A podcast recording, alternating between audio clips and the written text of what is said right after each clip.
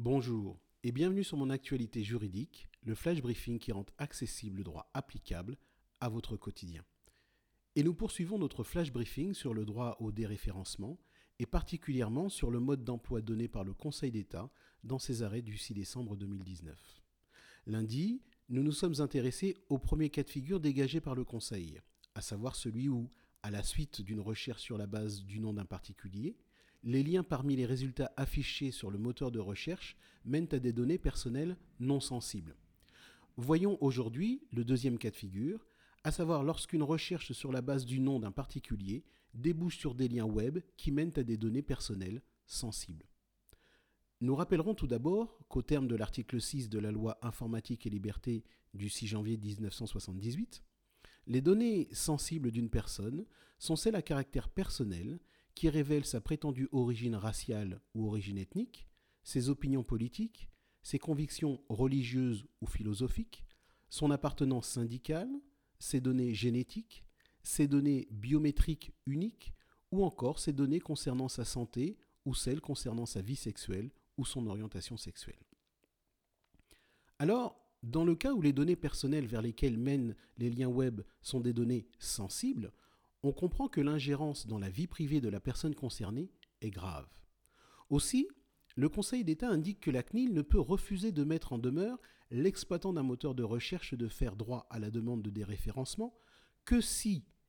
l'accès à ces données sensibles est strictement nécessaire à l'information du public.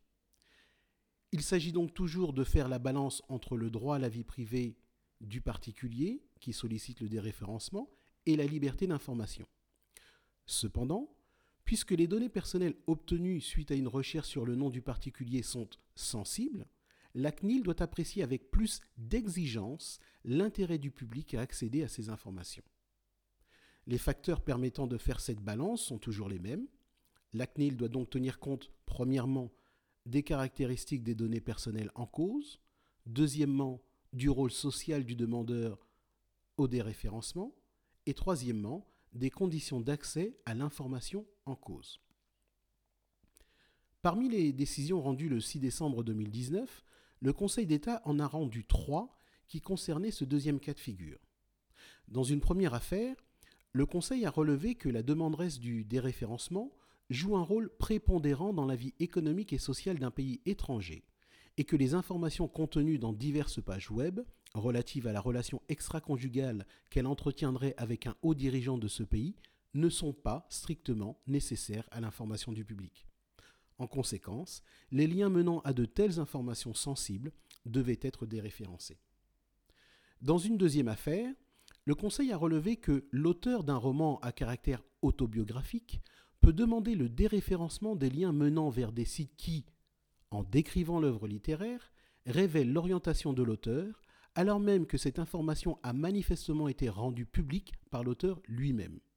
En effet, les répercussions du référencement sur l'intéressé, qui n'exerce plus d'activité littéraire, excèdent l'intérêt prépondérant du public à accéder à cette information à partir de son nom, ce d'autant plus que cette information peut être facilement obtenue via d'autres mots-clés. Enfin, dans une troisième affaire, le Conseil a retenu qu'un particulier est fondé à demander le déréférencement de liens menant vers un article de presse faisant état de son appartenance à l'Église de Scientologie, alors même que ces données doivent être regardées comme ayant été manifestement rendues publiques par l'intéressé, compte tenu des responsabilités importantes qu'il a exercées au sein de cette organisation. En la circonstance, le Conseil d'État relève que l'ancienneté des faits, leur caractère non actualisé et les répercussions de ce référencement sur la vie de l'intéressé justifient que le droit au respect de la vie privée prévale sur l'intérêt prépondérant du public qui peut du reste accéder par d'autres moyens à ces informations. Voilà, c'est tout pour aujourd'hui. On se retrouve vendredi prochain pour notre dernier volet sur le droit au déréférencement dans lequel nous aborderons le cas où les données personnelles vers lesquelles mènent les liens sur le web sont relatives à une procédure pénale. D'ici là, suivez-nous sur Twitter, nous sommes at getlegal, at G-A-I-T-L-E-G-A-L. Faites-nous savoir que vous appréciez ce flash briefing en nous laissant des étoiles, 5 de préférence, et activez la skill Mon assistant juridique sur votre enceinte connectée, votre application ALEXA sur votre smartphone, ou tout autre appareil doté de l'assistant vocal ALEXA, et ce pour obtenir des définitions, de l'information juridique sur vos questionnements, ainsi que des fiches explicatives détaillées. Merci et à vendredi.